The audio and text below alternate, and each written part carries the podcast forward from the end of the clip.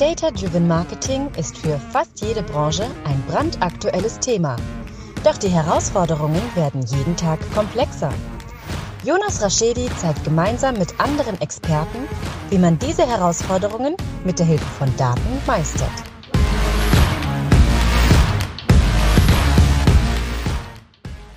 Ja, herzlich willkommen zu My Data is Better Than Yours, der Data Driven Marketing Podcast. Schön, dass ihr wieder eingeschaltet habt. Diesmal einen sehr, sehr, sehr besonderen Gast und ich bin auch ein bisschen nervös auf meiner Seite. Ich habe nämlich den lieben Dirk Kräuter da. Ich sage ganz kurz was zum Thema Daten. Wenn man die Keywords analysiert zum Thema Verkaufstrainer und äh, Dirk Kräuter, stellt man fest, dass Verkaufstrainer, äh, ich habe vor fünf Minuten geguckt, äh, 1600 Mal gesucht wird und Dirk Kräuter 14.600 Mal, also das Neunfache. Damit sieht man, dass Dirk Kräuter sich als Verkaufstrainer oder als Marke analog Tempo und Co. sich eine Marke aufgebaut hat und etabliert hat, wo die Zahlen für sich sprechen. Hi Dirk. Lieber Jonas, vielen Dank für die Einladung. Und ja, das war das Ziel. Das war das Ziel, ähm, eine so derartige Sichtbarkeit zu kriegen, dass ich das Synonym meiner Branche bin. Und äh, das, Ziel ist, dass, dass wenn irgendein Verkaufstrainer auf einer Party mit jemandem ins Gespräch kommt und er fragt ihn, was machst du so beruflich? Und er sagt er, ja, ich bin Verkaufstrainer. Ach, du machst sowas wie Dirk Kräuter, ja? So, das ist das Ziel. Ja, und ich glaube, ich glaube, äh, du kannst es mit Stolz sagen, dass du das, glaube ich, geschafft hast.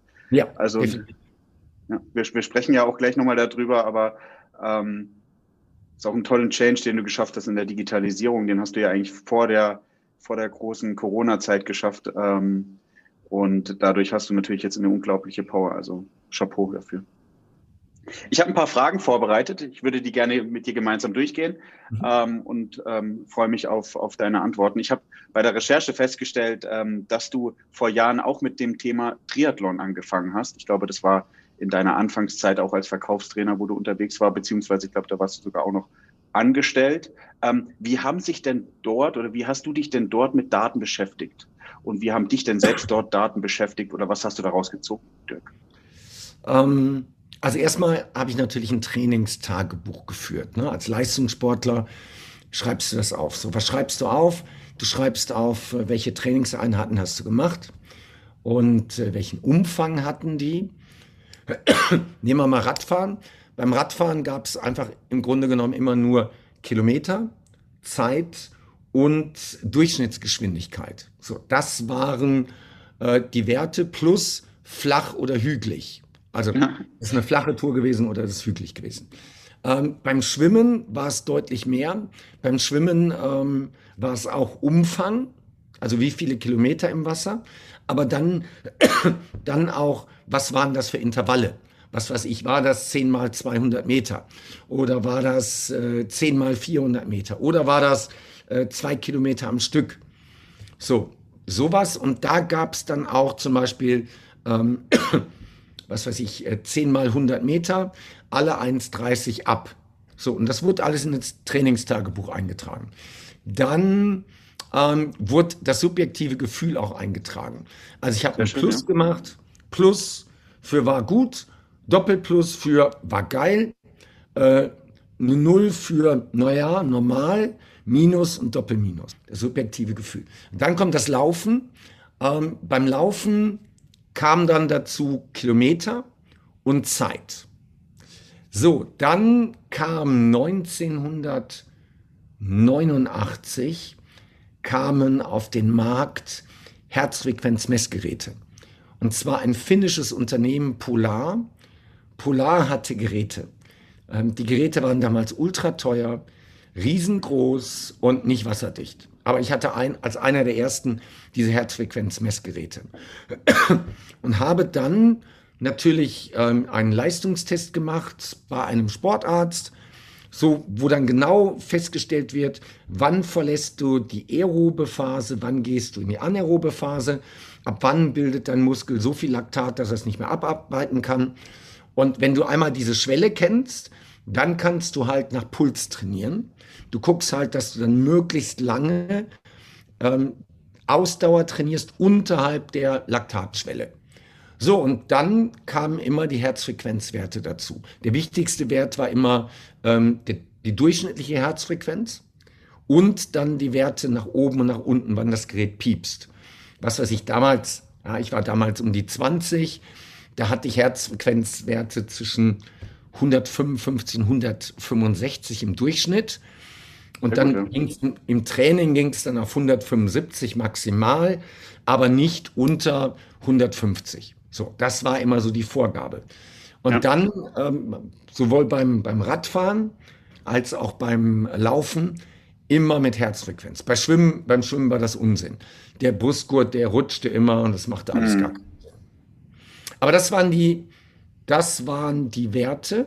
Und mit dem Polargerät konnte man das Ganze auch ausdrucken. Du konntest dir also eine Herzfrequenzkurve ausdrucken. Und ich habe heute noch von Wettkämpfen von damals die ausgedruckte Herzfrequenzkurve. Und es ist unfassbar, wie ich in dem Alter, wie lange ich mit einem 170er, 180er Puls unterwegs sein konnte. Also wenn ich den Puls heute eine Minute halte, bin ich völlig fertig, obwohl ich nicht untrainiert bin. Aber ja. das, da sieht man den großen Unterschied, ja.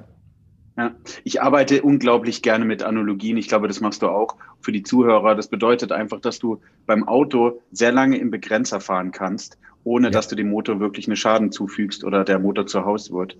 Ähm, und äh, das ist für wahrscheinlich auch dem geschuldet, dass neuere Autos oder frischere Autos eben noch die Möglichkeit haben, in den äh, Kreisen zu fahren. Ja, mhm. Sehr spannend. Dirk, würdest du sagen, dass du mit Daten mehr aus deinem Training hast rausholen können? Klar, ja, natürlich. Ja. Du kannst nicht äh, permanent im roten Bereich drehen. Das geht gar nicht. Ähm, also zum einen durch dieses, durch die Pulsmesser hast du dein Körpergefühl, deine Wahrnehmung viel stärker trainiert. Du bist viel sensibler geworden dafür. Und äh, auch zum Beispiel Ruhepuls. Ne? Morgens, bevor du aufstehst, einmal kurz den Gurt anlegen und gucken, wie ist der Ruhepuls. Und dann siehst du, also damals war mein Ruhepuls so 48, 52. Sehr gut. Ja. Wenn du dann einen Ruhepuls auf einmal hast von 60, dann weißt du, ey, heute wird ruhig trainiert. Das würde nicht gehen. Wenn du jetzt sagst, ja, aber heute steht, heute stehen Intervalle an. Ja, das steht im Trainingsplan, aber dein Körper ist nicht ready für diese Intervalle. Du fährst ihn einfach in den roten Bereich rein. Du fährst ihn ja. sauer. Also natürlich brauchst du die Daten und natürlich kannst du, wenn du ein datengesteuertes Training hast, viel mehr rausholen. Insbesondere weil du, weil du siehst, okay, da kommt ein grippaler Infekt. Den siehst du in der Herzfrequenz einen Tag vorher. 24 ja. Stunden vorher siehst du, das Ding kommt. Temperatur ähm, oder. Oder du bist einfach nicht richtig regeneriert von der letzten Einheit. Und dann machst du ruhiger. Ja. Äh, die Zuschauer, die uns später sehen werden, ähm, werden vielleicht auch an deinem rechten Arm, glaube ich, auch sehen, dass sich Daten immer noch beschäftigen, oder? Ist es nicht ein, ein Nee, nee, nee, nee, nee. Das ist, das ist ein Rolex. Das ist jetzt nicht. Okay. Aber es ist in der Tat so, dass ich beim Sport die Apple Watch umhabe. Ja. Also jetzt auch nicht bei jedem, ne, sondern ähm, ja. hier in Dubai gehe ich halt gerne paddeln. Ich ja. habe so ein Stand-up-Board und ja. normalerweise bin ich dreimal die Woche auf diesem Board. Und da habe ich immer ähm, die Apple Watch dabei. Ja. Und dort habe ich, äh, das nennt sich Watersport Tracker, diese. App drauf. Und dann kann ich immer sehen, Distanz, Geschwindigkeit pro Kilometer, Geschwindigkeit insgesamt, Zeit, Herzfrequenz. Also ich habe all diese Daten da drauf und die werte ich auch aus. Die werte ich auch aus. Ich habe zum Beispiel ähm, mal einen Tipp bekommen von einem Freund, der sagte, hier, lass dir mal NAD Plus spritzen. Okay, was ist das? Ja, das ist so ein Enzym. Okay, was bringt das? Du bist gesund, mach mal. Und ähm, dann habe ich das gemacht und habe am nächsten Tag meine Hausrunde gepaddelt. Das ist in der Palme, Palm Jumeirah, die größte künstliche Insel. Ja. Innenseite ist das so eine Tour. Die Tour ist 13 Kilometer lang. Und ich brauchte damals dafür Bestzeit war so ein, also zwei Stunden 20, zwei Stunden 22. Ja, das war die Bestzeit so. Und ähm, nach NAD Plus, an dem Tag danach, hatte ich eine Stunde 51. Oh, oh, das wow. ist Respekt, ja. ja. Wow, das war natürlich klar, ne? Das ist, Das ist natürlich äh, der Placebo-Effekt, den du auch hast. Ja, kommt dazu. Das ist natürlich, heute paddelst du auf Zeit, heute holst du mal alles raus. Das bedeutet äh, eine Stunde 51 du trinkst nichts, weil Trinken kostet dich wieder eine Minute oder so. Ja. Und äh, du bleibst die ganze Zeit im Fokus, du lässt die Gedanken nicht kreisen. Und also es ist natürlich nicht nur aufgrund dieser Infusion, sondern es ist aufgrund des Placebo-Effektes, den du auch hast, dass du sagst, so heute will ich eine Bestzeit machen. Und diese Bestzeit habe ich aber einmal wieder angreifen wollen und habe sie irgendwie um 30 Sekunden verfehlt. Also das ist schon, das ist schon eine Hausnummer, diese 13 Kilometer in 1,51. Ja. Ich, ich, ich, dachte, ich hatte bei dir einen Ring gesehen, der das trackt. Den äh, Ohrring, ja, den habe ich. Ja, ja, ja, ja, genau. Ja, ähm, den meinte ich. Schlaftracken heute noch da. Ja, ja absolut. Absolut. Also haben alle in meinem Umfeld. Alle. Und ja. es gibt echt so einen, einen Wettbewerb mit manchen Menschen. Wie ist denn dein Schlafwert? Wie ist denn deine Readiness? Beispielsweise habe ich bei den Events habe ich einen, einen äh, Personal Trainer dabei, der ja. macht immer Aktivierungsübungen. Andreas ist das, Andreas Trienmacher. Und Andreas hat den auch. Und wenn wir morgens beim Frühstück sitzen, bevor das Event losgeht, ist jeden Morgen und zeig mal, so, wer hat den besseren Wert? Und in der ja. Regel habe ich die besseren Schlafwerte. Also ich schlafe extrem gut und mein Schlaf ist äh, mega, mega gut. Sehr schön. Ja, cool. Ja, du, du hast ja schon gemerkt, wir unterhalten uns viel über Daten. Ähm, jetzt bist du im Vertrieb ähm, sehr aktiv. Wie würdest du denn oder welche Daten wären denn oder sind für dich im Vertrieb denn interessant? Welche guckst du dir denn an? Ja, wenn wir mal auf mein Vertriebsteam gehen, ähm, ich habe ein, ein Telesales-Team in Bochum sitzen, äh, dann ist natürlich die erste Zahl, wie viel Umsatz machen die? Die, die Umsatzkennzahl ist am schnellsten zu erfassen. So, es gibt natürlich immer ganz viele Superschlaue, die dann irgendwie in Social Media schreiben, Umsatz ist nicht Gewinn, man kann auch 10 Millionen Umsatz machen, es bleibt nicht übrig, nichts übrig. Ähm, das ist ein Diskussionsniveau, auf das ich nicht runter will. Also der erste Schritt ist, äh, ich gucke auf den Umsatz. Der zweite Schritt ist, ich schaue auf die Schlagzahl. Also ich persönlich nicht, aber der Verkaufsleiter schaut auf die Schlagzahl. Das heißt, wie viele Bruttoanrufe, wie viele Versuche, den Kontakt zu einem Kunden herzustellen oder zu einem Interessenten herzustellen, hat der Telesales an dem Tag gemacht.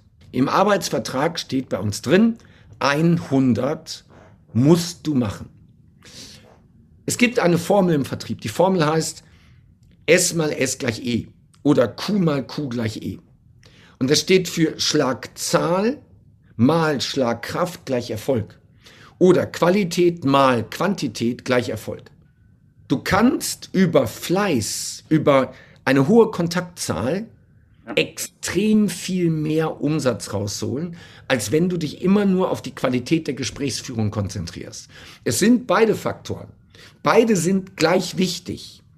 Aber normalerweise kannst du über die Schlagzahl viel schneller das Ergebnis zum Positiven verändern, als ja. über die Qualität der Gespräche. Qualität der Gespräche dauert in der Regel deutlich länger, bis dass du da richtig weit bist. Also, wir tracken die Schlagzahl. Und an der Schlagzahl können wir unheimlich viel ableiten. Wenn einer zum Beispiel schreibt 92 Schlagzahlen und der schickt seinen Tagesbericht ab um 16.35 Uhr, dann wissen wir, er ist faul. Er ist faul. Ja, die, Rahmen, die Rahmenarbeitszeit beginnt um, endet um 16.30 Uhr. Aber diese letzten acht Anrufe, die warum hat er die nicht gemacht? Warum hat er nicht gemacht? Und du kannst es nicht nachholen. Du kannst nicht sagen, heute mache ich 70, morgen mache ich 90, übermorgen mache ich 75 und am Freitag, am Freitag mache ich dann 200. Das geht nicht. Du kannst die 200 nicht hinkriegen. So, Schlagzahl ist der zweite. Dann Nettogespräche.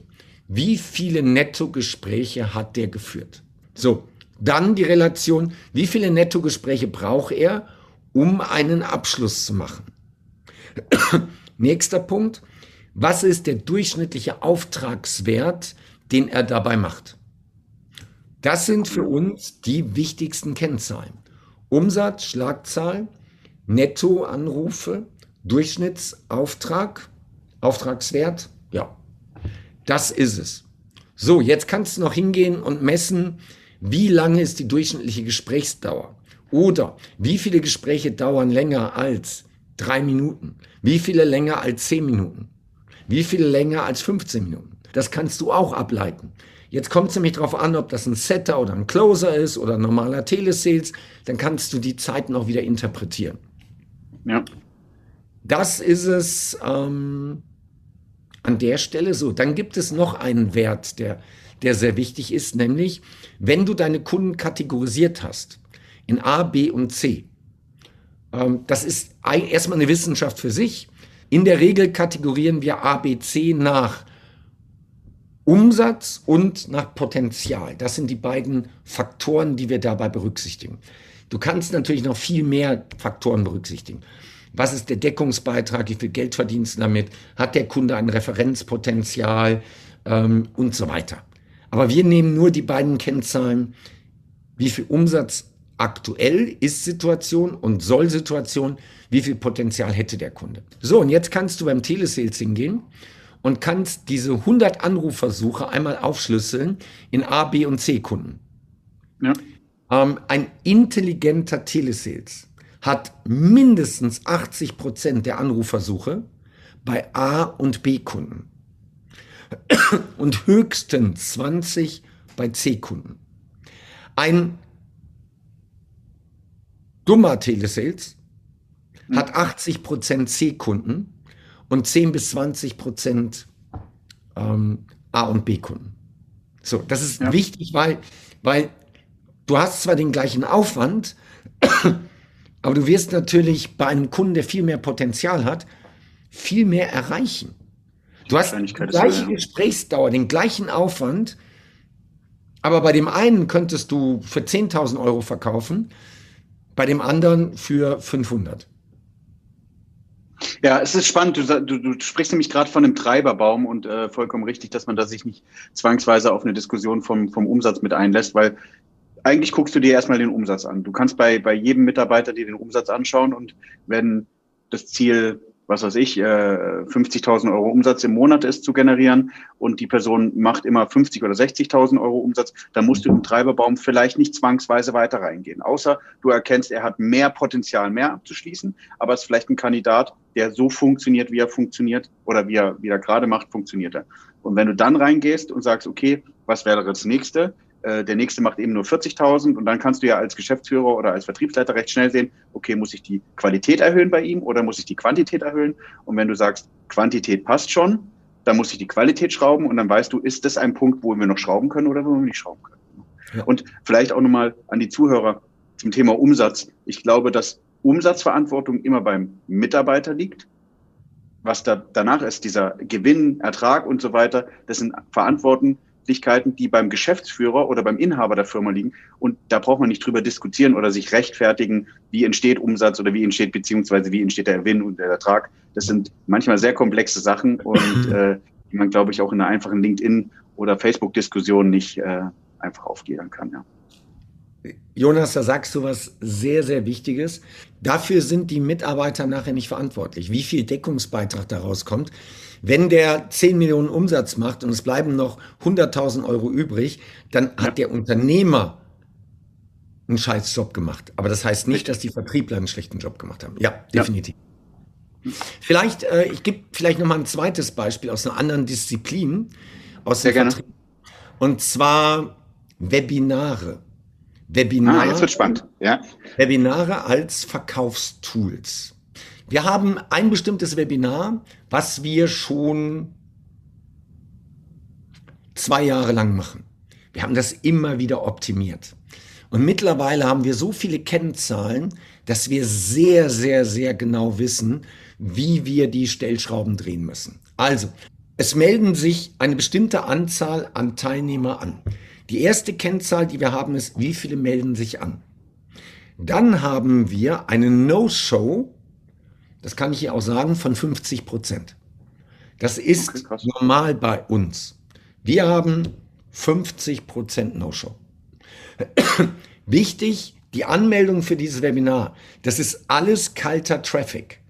Das, ist, oh ja. das sind alles Leute, die wir das erste Mal ansprechen und dadurch kommt die hohe No-Show. Also, wir haben x Anmeldungen und jetzt hast du 50 Prozent davon, die kommen. Dann ist die erste Kennzahl im Webinar, wie viele sind nach 75 Minuten noch drin? Weil die ersten 75 Minuten sind der Content-Block. Nach 75 ja. Minuten kommt der Pitch. Ab dann wird gepitcht. So, da verlieren wir unter 10 Prozent. Also wir verlieren welche, aber es ist unter 10 Prozent. So, dann kommt der Pitch. Und ähm, da gibt es eine Weisheit, je länger das Webinar läuft, desto mehr Leute tragen sich ein zum Termin oder kaufen. Also die Länge eines Webinars hat auch, steht in direkter Relation auch mit der Abschlussquote. So, bei uns ist es so, wir nennen das Produkt, wir nennen den Preis. Also völlige Transparenz. Und dann muss aber der Teilnehmer einen Termin vereinbaren. Das heißt, die nächste Kennzahl, die wir haben, ist, wir wissen sehr genau, von denen, die sich, von denen, die da sind, können wir sofort ableiten, eine Prognose machen aufgrund unserer Erfahrung, wie viele werden sich ein, eintragen in den Termin. Das heißt, ja. bevor das Webinar losgeht, kann ich für mich im Kopf schon runterrechnen. Anmeldung, No-Show, wir verlieren ein paar, davon werden sich X eintragen. Dann brauchst du im Hintergrund, also je, wie, wie nennt sich das? Time kills orders. Ja. Ähm, die Zeit, die Zeit sorgt dafür, dass der Kunde keine Kaufentscheidung mehr trifft. Das heißt, früher haben wir drei, vier, fünf Tage den Kunden Zeit gegeben, sich einzutragen, was absoluter Unsinn ist. Ja. Heute setzen wir eine kleine Armee an Telesales hin, die für diese Gespräche maximal 20 Minuten Zeit haben. Das heißt, die Teilnehmer legen sich die Termine im 20-Minuten-Rhythmus. Und das von morgens 8 Uhr bis abends um 22 Uhr. Das heißt, die Telesales haben in der Regel zwei, maximal drei Tage, wo sie nichts anders machen können, als von morgens 8 bis abends um 22 Uhr mit den Kunden telefonieren. Und danach gehen sie dann natürlich ins Nachfassen. Ähm, und je kürzer der Zeitraum ist, am gleichen Tag des Webinars, am Tag danach, hast du die höchsten Abschlussquoten. Am Tag des Webinars, also wenn dein Webinar um 14 Uhr endet, von da an hast du die höchsten Abschlussquoten. Das ist extrem einfach. Und am Tag danach ist die Quote schon geringer. Am übernächsten Tag noch geringer. Noch geringer. Und danach braucht man nicht mehr reden. Du musst es innerhalb von ein, zwei oder drei Tagen abfrischen. Und da haben wir genau unsere Kennzahlen. Wie viele Anmeldungen brauchen wir? Dann wissen wir die No-Show. Dann wissen wir die Terminquote ungefähr. Aber wenn die Terminquote steht, wissen wir, dass wir eine bestimmte Abschlussprozentzahl haben. Und wir wissen dann, dass wir einen bestimmten Durchschnittsauftragswert haben. Das ist für uns Mathematik. Und so können wir, so können wir dann auch im Vorfeld sagen, wie viel Werbebudget werden wir ausgeben? Wie viel Geld hauen wir raus? Und das sehen wir dann immer direkt. Was weiß ich, wir hauen 10.000 Euro raus, PPC-Geld. Wir generieren darüber, keine Ahnung, 4.000 Anmeldungen. Und dann wissen wir sofort, wie profitabel die 10.000 sind. Ob ja. wir noch mehr drauflegen oder ob wir sagen, komm, das reicht uns. Ja, sehr, sehr spannend. Genau. Und so kannst du dann halt nach und nach dein, dein Geschäft optimieren und dein Geschäft kennenlernen und weißt, wie, wie du reagieren musst. Ja.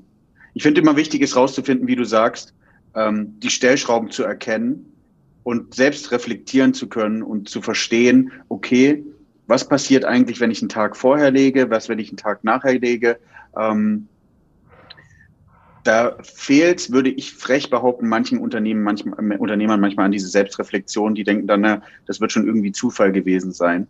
Aber wie du sagst, wenn du die Quantität hast, dann kannst, dann wird es kein Zufall sein, sondern es ist einfach eine einfache Statistik oder Mathematikaufgabe, wie man es auch immer bezeichnet wird. Also bitte, jeder Unternehmer oder jede Führungskraft, die wirklich Verantwortung hat. Ähm, also es gibt einen schönen Spruch, der, Bauch, der, der, der Spruch heißt, Bauchgefühl kannst du nicht skalieren. Alles, was ich mache, muss skalierbar sein. Bei allem, was wir machen, muss ich ein Muster erkennen. Und wenn ich etwas drei, viermal gemacht habe, dann setze ich mich doch hin und gucke, wo sind die Überschneidungen, wo habe ich ein Muster. Wenn ich das Muster erkenne, dann kann ich von dem Muster die Sachen, die funktionieren, ableiten. Und das ist extrem wichtig. Also es gibt, es gibt ein Beispiel aus dem Zweiten Weltkrieg. Und zwar sind britische Bomber nach Deutschland geflogen in der Nacht und haben ihre Bomben abgeworfen. Die Deutschen, die deutsche Flak hat natürlich diese Flugzeuge durchsiebt. So, viele Flugzeuge sind natürlich gar nicht mehr nach Hause gekommen. Die, die nach Hause gekommen sind, waren voller Einschusslöcher. Im ersten Moment haben die Briten dann gedacht, wir müssen die Flugzeuge an den Stellen, wo die ganzen Einschusslöcher sind, stärker panzern. Damit, weil da sehen wir die Einschusslöcher. Aber das war das falsche Denkmuster. Nämlich die, die die Löcher hatten, sind ja noch nach Hause gekommen. Die, die nicht nach Hause gekommen sind, die Jetzt sind an getroffen worden. So. Und dementsprechend haben die Briten dann ihre Flugzeuge anders gepanzert, anders geschützt gegen die Flak. Und das ist für mich diese Mustererkennung. Sehr in schön. Daten, Tolles Beispiel. In Daten Muster erkennen. Ähm, was dabei noch extrem hilft, ist die Benchmark. Wenn du von irgendeinem anderen, der ungefähr in deiner Liga spielt, wenn du da auf einmal Benchmark-Zahlen kriegst, das ist für uns unfassbar wertvoll. Unfassbar wertvoll. Und mich motiviert das auch sehr. Wenn ich eine Benchmark kriege, dass jemand in dem Bereich besser ist als wir, das motiviert mich total. Ja, es ist wie beim Sport eigentlich. Ne? Du, du, du, du, ja. du, äh, deine Bestzeit, du hast ja von deiner Bestzeit beim Paddeln erzählt. Wenn man jetzt nochmal die Situation hätte, dass ein Top-Sportler vor dir paddeln würde, ähm, wäre höchstwahrscheinlich die Situation nochmal ganz anders, weil du äh, gedanklich placebomäßig in seinem Windschatten bist und einfach sagst, okay, es muss ja schneller gehen. Ne? Ich bringe in meinen Vorträgen immer das Beispiel des ersten Hawaii-Marathons, wo irgendwie, oder Triathlons, wo elf Stunden ähm, 50 waren es, glaube ich, ähm, der erste ins Ziel gekommen ist. Der hat aber auch beim Marathon am Ende Bier getrunken als Snack. Äh, und Jan Frodeno ist ja jetzt mit sieben Stunden 50 reingekommen. Ähm, hätte man dem ersten, der den Triathlon gemacht hätte, gesagt, das geht in sieben Stunden, der hätte gesagt, nee, no das ist nicht machbar. Ähm, aber den Kopf aufzuschalten, zu sagen, okay, ich kann erstmal sehr sachlich auf Basis von Daten Sachen entscheiden und sagen, das ist möglich, das kann ich erreichen. Genial, sehr genial. Ja. Ja. Ähm, seit 2018 bist du ja sehr, sehr, sehr äh, untriebig und aktiv im Online-Bereich. Das hast du ja auch gerade schon ein bisschen erwähnt ähm, und hast auch schon ein bisschen Einblicke in die Daten gegeben, die du dir angeschaut hast. Gibt es da noch Aspekte, die du auf Basis von Daten lernen konntest? Ich glaube, du hast ja dein ganzes Verkaufstraining, dein, deine ganze Art und Weise, wie du dich sozusagen positionierst, in, in den Online-Bereich gehoben. Ja. Also es ist ähm, 2016 gewesen. 2016 haben wir gesagt, jetzt starten wir durch Sichtbarkeit und Co. Ähm, ich bin 2015 in die Online-Marketing-Branche so ein bisschen reingerutscht. Und vorher war ich jahrelang immer nur mit anderen Trainern unterwegs. Trainer, Redner, Coaches. Und habe deren Glaubenssätze übernommen. Und das war einer der größten Fehler. Also es war so eine Inzucht und vor allen Dingen so eine Glaubenssatzinzucht. Meine Fresse, das habe ich viel zu spät erst gemerkt. Ich hätte das viel früher merken müssen. So, dann bin ich in die andere Branche reingekommen und habe gesehen, dass die ganz andere Themen diskutieren. Dass die Millionen Umsätze machen und Millionen verdienen. Und äh, ich war in all diesen Masterminds immer der Älteste, auch heute noch. Ich bin immer noch der Älteste. Ähm, und am Anfang haben die nicht mit mir gesprochen, weil, was bist du Verkaufstrainer? Du bist völlig Offliner. Was soll ich mit dir reden? Und das war gut. Also, ich bin da als kompletter No-Name reingekommen in diese Branche. und habe auch nicht viel verstanden. 80 Prozent dessen, was die da erzählt haben mit Customer Audience, Retargeting, Lookalike Audience, habe ich gedacht, ich habe nichts verstanden, aber ich weiß, dass ihr damit unglaublich viel Geld verdient. Und wenn ich diese Muster für mich verstehe und übertragen kann, dann wird das abgehen. So, und heute, heute spricht man über Digitalisierung. Ja, du kannst noch Telefonakquise machen, Kaltakquise. Ja, du kannst noch Mailings verschicken. Du kannst noch Radiowerbung machen. Aber das ist alles, bei aller Liebe, das ist alles vergleichbar Steinzeit. Das ist so unsinnig. Jeder hat ein Smartphone heute. Du erreichst jeden, der ein Smartphone hat, weil er hat irgendeine Social Media App auf seinem Handy. Und dann erreichst du ihn. Und das muss man einmal verstehen, dass du über die sozialen Medien jeden erreichen kannst. Und dann kannst du dir diese ganzen Telefonakquise-Sachen und Kaltbesuche und so weiter sparen. Es gibt Ausnahmen in bestimmten Branchen. Es gibt Ausnahmen bei sehr engen Zielgruppen, wo ich sage, ja, da muss man keinen Funnel bauen.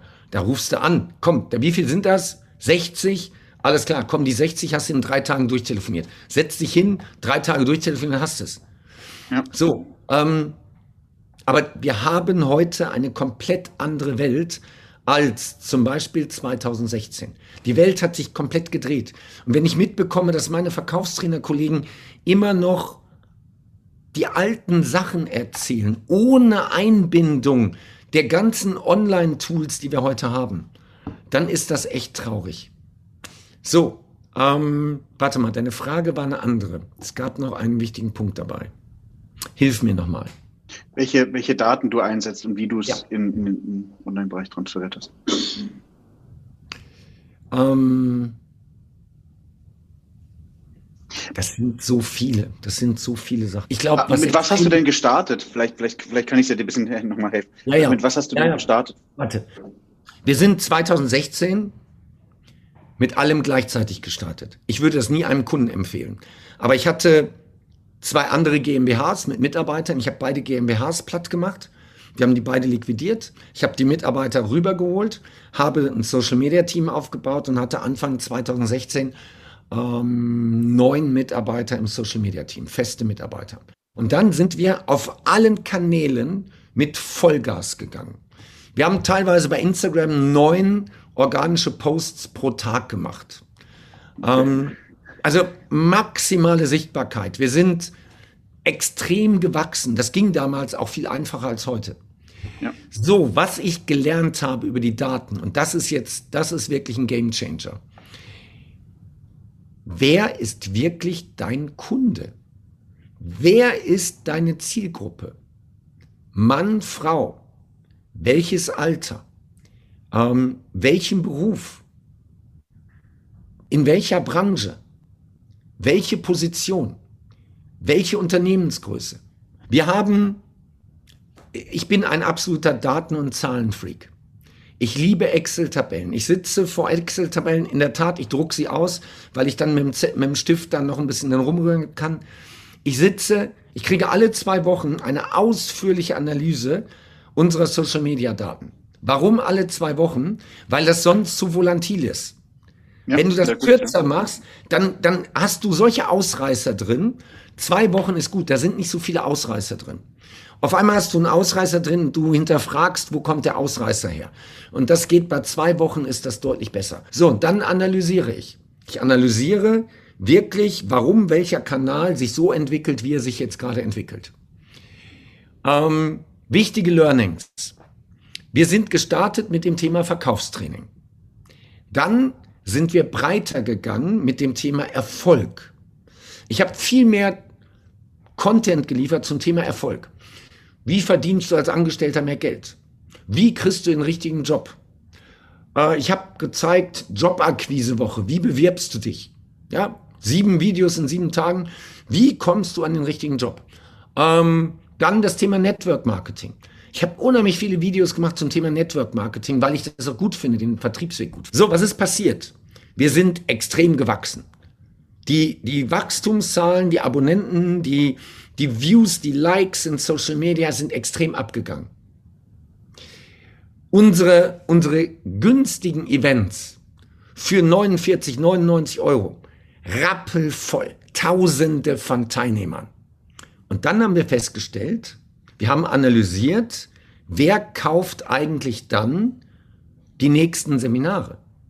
Wer kauft nach einem 99 Euro Wochenende ein Seminar für 2, 3, 4, 5, 10.000 Euro? Wer macht das? Dann haben wir das komplett analysiert. Und dann haben wir zum Beispiel herausgefunden, dass Networker 1,3 Prozent unserer Zielgruppe ausmachen. Die Networker, ich liebe die Networker auf unseren Vertriebsoffensiven. Die Networker sind offen, sind begeisterungsfähig und die gehen ab. Geile Stimmung. Ich verdiene mit Networkern kein Geld. 1,3 Prozent ja. der Teilnehmer, die bei uns Folgeseminare kaufen, kommen aus dem Network. Also nichts. Was haben wir gemacht? Und das ist jetzt wichtig. Das ist, wenn du einmal diese Daten hast, was haben wir gemacht? Wir haben alle Videos runtergenommen, die sich mit dem Thema Network Marketing beschäftigen. Alle. Du siehst keine Videos mehr von mir, wo ich MLM, Network Marketing und Co. in den Mund nehme. Wir haben alles runtergenommen. Weil du natürlich über Social Media deine, deine Zielgruppe framest. Und wenn du viele Themen machst zum Thema Network Marketing, dann kommen die in deine Seminare, ja. aber eben nur in die günstigen. Und mit den günstigen die willst du nicht, ja. Geld. Genau. So, das gleiche bei Angestellten. Ich habe dann unheimlich viel gemacht zum Thema, wie verdienst du mehr, wie führst du Gehaltsgespräche, wie kommst du an deinen Job. Wie viel Prozent in den Folgeseminaren sind Angestellte? Und dann haben wir auch gesehen, dass diese Zahl extrem gering ist. Daraufhin haben wir den allergrößten Teil äh, unseres Contents, wo wir Angestellte ansprechen, offline genommen. Also ich habe, glaube ich, 2400 Videos bei YouTube online stehen, aber du siehst, glaube ich, nur 970, weil wir immer wieder Dinge runtergenommen haben, um eben nicht die falsche Zielgruppe zu framen. Wir schön. wachsen seitdem deutlich langsamer. Wenn ich mir das anschaue, wie viele Abonnenten und, und Follower gewinnen wir, wir gewinnen viel weniger. Und das Prinzip heißt, es ist wichtiger, wer als wie viele. Und ich verdiene mit meiner Community extrem viel Geld, auch organisch, weil ich die richtigen Leute habe. Ja. Es gibt andere, die haben eine viel größere Reichweite als ich, aber wenn ich mir dann, wenn ich an die Daten rankomme und mir die Daten angucke, weiß ich, es sind die völlig falschen. Also, warte, ich gebe noch ein Beispiel. Ähm, es gibt in meinem Berufsstand gibt es ein paar Leute, die sind auf das Thema Corona aufgesprungen. Und mhm. die machen Videos und Posts zum Thema Corona und die Entscheidungen der Regierung und sie kritisieren das extrem und so weiter. Diese, diese Beiträge, die sie haben, ziehen Zehntausende an. Wahnsinn! Aber es ist die komplett falsche Zielgruppe. Es ist eine komplett falsche Zielgruppe, wenn du das als Wirtschaftsunternehmen betrachtest und damit eine gewisse Wertschöpfung erreichen willst. So, das ist ein Beispiel für Daten, wie wir Daten erheben, interpretieren und wie wir permanent unser Handeln an den Daten ausrichten.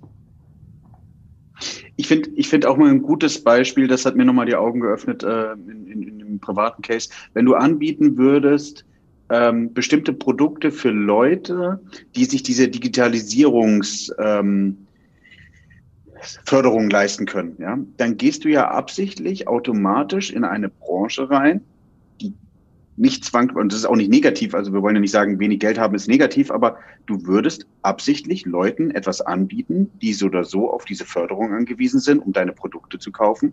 Das heißt, mit dem Kunden wirst du nur diesen einmaligen Umsatz machen und höchstwahrscheinlich hinten raus erstmal weniger, weil derjenige ja auf diese Förderung angewiesen ist und gar nicht die Möglichkeit hat, gar nicht die liquiden Mittel hat, sich da rein zu investieren. Ja, ich glaube, das vergessen viele. Ja. Jonas, es geht noch einen Schritt weiter. Diese Menschen übernehmen keine Selbstverantwortung. Wenn ich Selbstverantwortung übernehme, dann gehe ich nicht zum Staat und sage, gib mir Almosen. So, und jetzt kommt was ganz Spannendes. Also, hast du Kinder, Jonas? Ja, dreieinhalb, eine Tochter. Wunderbar, dreieinhalb. So, pass auf. Ähm, was weiß ich, deine Tochter wird fünf. Ja. Du schenkst deiner Tochter ihr Traumfahrrad. Weißt du, so, so ein Hello Kitty Fahrrad in rosa und mit weißen ja. Schutzblechen. Geiles Fahrrad, Hello Kitty Fahrrad. Ja. Du schenkst ihr das. So. Abends fragst du, Schatz, wo ist denn das Fahrrad? Ach, das liegt noch draußen auf der Wiese. Nach sechs Wochen guckst du dir das Fahrrad an. Die Reifen sind platt. Dellen drin. Zerkratzt, schmutzig. So. Jetzt gehen wir hin und deine Tochter sagt, Papa, ich möchte gerne das Hello Kitty Fahrrad. Du sagst, okay, das ist sehr teuer. Ja, ich weiß, Papa. Okay, pass auf, wir machen Folgendes. Du zahlst die eine Hälfte und ich zahle die andere Hälfte. Ja, aber ich habe ja kein Geld. Okay, du kannst Oma fragen, Tante Lotte fragen. Du könntest im Garten das Unkraut rausmachen und dafür kriegst du was. Du könntest mir beim Rasenmähen helfen und du kriegst was dafür. Du könntest Samstag das Auto waschen. Das Auto sieht dann scheiße aus, weißt du mal, aber darum geht's ja gar nicht. So, und jetzt muss deine Tochter, am besten gibt's noch ein Foto von dem Helly Kitty Fahrrad und du hängst ihr das irgendwie bei ihr im Zimmer an die Tür. Sie sieht jeden Tag und sie ist fleißig und so. Und nach drei Monaten hat sie das Geld irgendwie zusammengekratzt. Und jetzt gehst du das Fahrrad kaufen. Dieses Fahrrad wird nie einen Plattfuß haben. Dieses Fahrrad wird nie abends im Garten liegen. Dieses Fahrrad wird immer sauber sein, weil sie selbst Verantwortung dafür übernimmt. Und jetzt wirklich Erfahrungswert. Leute, die kommen, weil sie einen Bildungscheck haben, weil sie eine Förderung haben. Das sind Leute, die in den Seminaren zu spät kommen, die früher gehen. Das sind Leute, die nicht aufpassen. Das sind Leute, die nachher nicht umsetzen. Das sind Leute, die nachher schlecht darüber reden und sagen, ja, ich war da, aber das hat nichts gebracht. Das ist alles nur heiße Luft. Und das sind Leute, die für ihr Leben keine Verantwortung übernehmen. Und deshalb, wenn jemand zu uns kommt und sagt, ich habe einen Bildungscheck oder können wir eine Förderung kriegen, ich komme mit zehn Leuten und so weiter, sage ich, will ich nicht.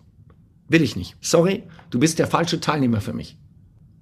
Ich habe oftmals schon keinen Bock, wenn ein Unternehmer 20 Leute im Vertrieb hat, angestellte Außendienstler, und er bietet ihnen an, auf das Seminar zu kommen. Da gibt es dann viele, die haben keine Lust. Die hm, kommen zu genau, spät, gehen früher, die schreiben nicht mit und ich habe auf die Leute keine Lust. Ich sage den Unternehmern immer, wenn du jemanden mitbringst, dann bringst du bitte nur die mit, die jetzt schon gut sind und die wollen und hungrig sind. Alle anderen, bitte, gib das Geld nicht aus. Macht keinen Sinn. Sehr gut. Hat, hast du nicht in einem deiner Seminare gesagt, es gibt Verwerter und Bewerter? Genau. Ja, ja, ja das ist eigentlich das, das gute Beispiel dafür. Ja. Und ich finde, mit Daten, die einem zugrunde liegen, kann man definitiv viel verwerten. Und wenn man die dann nutzt und auch umsetzt, dann wird man auch definitiv einen Erfolg haben. Super Beispiel, danke mit, mit dem Fahrrad. Eins der, der, der letzten Fragen, äh, lieber Dirk. Ähm, welche Daten, du hast ja auch gerade schon gesagt, du guckst ein paar Social Media Daten an, aber du bist ja auch Inhaber und nicht zwangsweise überall, glaube ich, operativ noch viel als Geschäftsführer auch mit drin. Welche Daten guckst du dir als Inhaber und Geschäftsführer an? Ähm, und was sind die häufigsten Daten und was, was wertest du daraus ab? ähm, die erste Zahl ist immer Umsatz. Ähm, klar, der Monatsumsatz interessiert mich immer. Wenn ich, es gibt ja einmal den Monatsumsatz, den wir aus unseren Daten rausholen. Und dann gibt es irgendwann den Monatsumsatz, den die BWA auswertet. Die BWA kommt aber immer sehr zeitversetzt und damit kann ich nicht arbeiten. Ich brauche immer erst die Daten aus unseren eigenen Systemen. Ähm, also Umsatz. Ähm, dann gucke ich mir, aber das gucke ich mir nur in der BWA an, natürlich die Deckungsbeiträge was bleibt da übrig? Ich gucke mir natürlich auch die Kostenstrukturen an. In welchem Bereich haben wir welche Kosten? Ähm, ich schaue mir die Mitarbeiterzahl an und wie sich die Mitarbeiterzahl verändert. Ähm, also ich habe keine Angst vor einer hohen Fluktuation. Ich habe das Leistungsprinzip und äh, wer nicht bereit ist, die Leistung zu bringen, der muss sich einfach einen anderen Arbeitgeber suchen. Das ist alles gut so. Ja. Ähm, das heißt, Fluktuation gucke ich mir an. Wenn wir keine Fluktuation haben, macht mich das unruhig. Wenn unsere Fluktuation in bestimmten Bereichen zu groß ist, macht mich das auch unruhig. So, Kontostand schaue ich mir regelmäßig an. So einmal im Monat kriege ich halt einen Screenshot vom Kontostand. Ähm, da haben wir entsprechende Erfahrungen gemacht. Wir haben mal eine Zeit lang wenig Liquidität gehabt und dann musst du unheimlich viele Entscheidungen treffen, immer mit dem Hintergrund, dass du ja gerade nicht liquide bist. Und seitdem haben wir eine extrem hohe Liquidität immer, dass ich keine Entscheidung treffen muss aufgrund äh, des Kontostandes. So. Ähm, ich glaube, das ist das Wesentliche.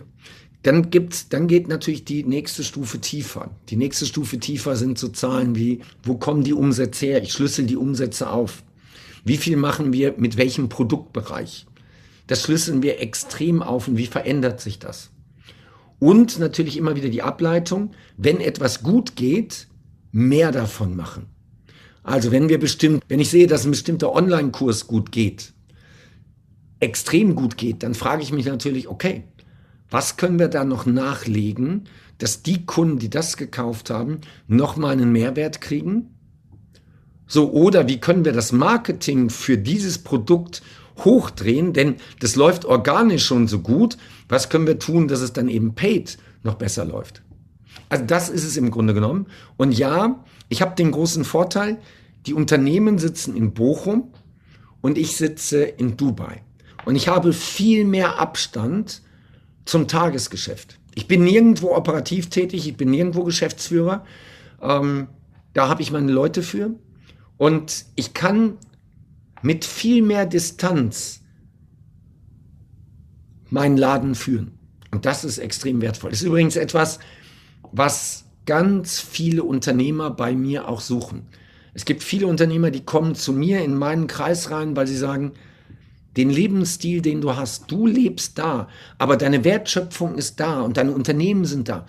Davon träumen ganz viele Unternehmer, dass sie sagen, wie machst du das? Und die kommen dann in mein Umfeld rein und sagen, ich will sehen, wie du das machst. Was hast du für Systeme? Was hast du für Daten? Wie kommst du an die richtigen Leute? Wie steuerst du das? Wie sind die Prozesse, ja. Ja. Ja, Chapeau. Also ich glaube, es ist ein, das hatte ich ja schon Anfang gesagt, das ist ein, ein tolles Beispiel, was du gemacht hast. Ne? Also was, was auch ein, ähm, was auch immer ein Sinnbild dafür ist, dass du, äh, wenn ich jetzt frech sein darf, sozusagen zu einem späten Zeitpunkt dein Offline-Business in ein Online-Business transferiert hast. Hast ja schon nicht gesagt, du warst immer der Älteste. Also ich glaube, es gibt nie ein zu spät, sondern es gibt ein, jetzt muss ich mal machen und dann setze ich mich hin. Ich finde keine, keine äh, Bedenken, sondern ich finde einfach Lösungen und dann gehe ich äh, finde ich den Weg. Und den hast du ja super nochmal viel, viel mehr. Also du warst ja schon erfolgreich, bist ja noch viel, viel erfolgreicher geworden und ähm, hast dir dann dein richtiges Business aufgebaut. Sehr, sehr also, das, die, es gibt immer diese eine Frage. Die eine Frage wäre gewesen, ich habe in irgendeinem Journal, habe ich gesehen, Eintrag 2008, ey, du musst jetzt mal mehr YouTube machen. Du musst mit YouTube mal wirklich durchstarten. 2008 habe ich diesen Eintrag gemacht. Durchgestartet bin ich acht Jahre später erst. Ähm, 2012 war ich bei, oh, warte mal, wie heißt er denn? Auf jeden Fall bei einem Onliner. Der Titel des Seminars war Das Geld liegt in der Liste. Oliver Pott. Oliver Pott. Das ja, Geld liegt in der Liste. 2012. 2012 habe ich gelernt, du brauchst eine große E-Mail-Liste. So, ähm, bis dass wir damit angefangen haben. Und E-Mail-Liste war für mich immer Newsletter. So, heute verdienen wir, also nicht verdienen, aber heute haben wir, ich sag mal, eine E-Mail hat einen Gegenwert über unsere Liste von etwa 30 bis 40.000 Euro Umsatz. Eine E-Mail. Und wir verschicken viele E-Mails über unsere Liste.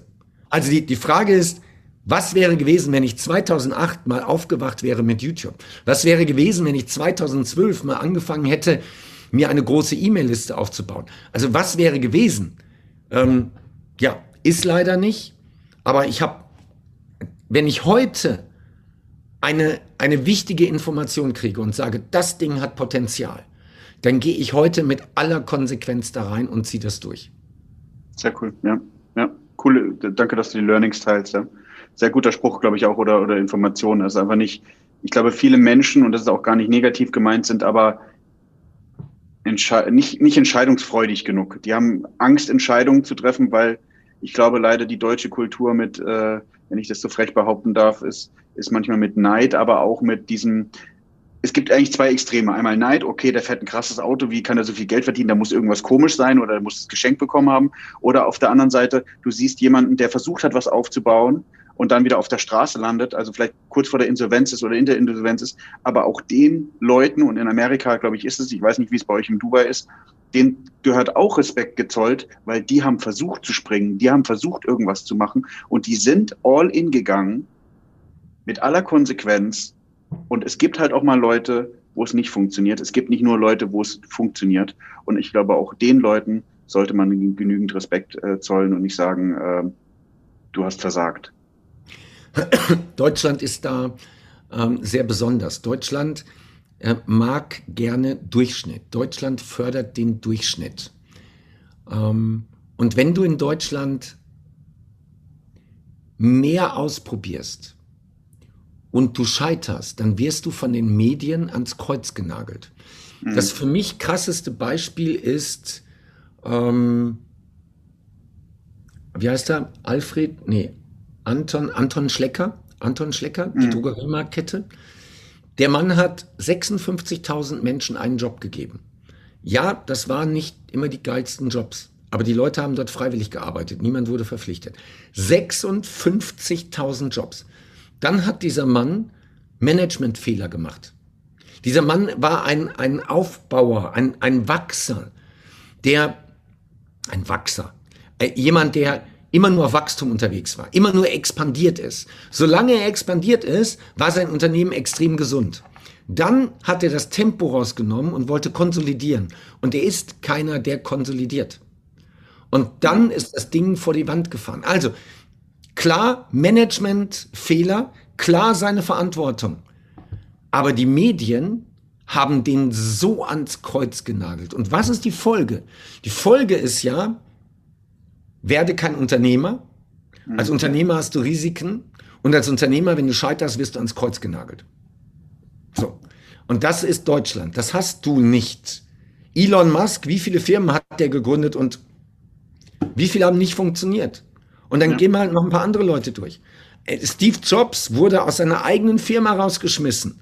So, ähm, das ist eine andere Kultur. Ja, also ich glaube, die brauchen wir.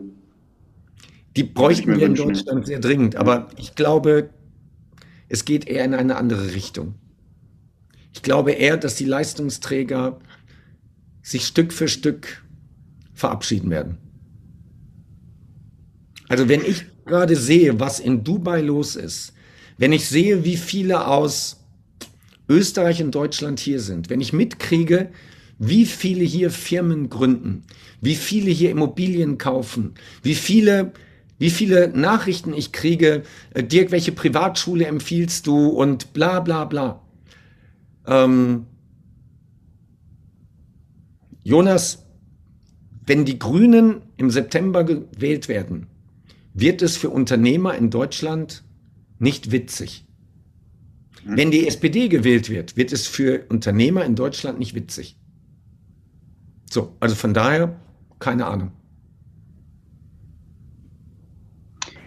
Vielen, vielen Dank für die, für die Zeit. Ich glaube, äh, wir beide können uns äh, stundenlang unterhalten. Also, äh, oder ich auf jeden Fall dir zuhören. Vielen, vielen Dank dafür. Ähm, aufgrund der Zeit und ähm, ich glaube, du hast auch, glaube ich, danach einen harten Anschlag. Ähm, die kurze Frage oder die letzte Frage, möchtest du gerne nochmal was mitgeben? Ich würde die Frage nicht stellen. Ich frage sonst immer meine Gäste, was hast du privat mit Daten zu tun? Ich glaube, das hast du vorhin schon super, super äh, äh, beschrieben. Deswegen die, die letzten Worte gehören dir, lieber Dirk. ähm,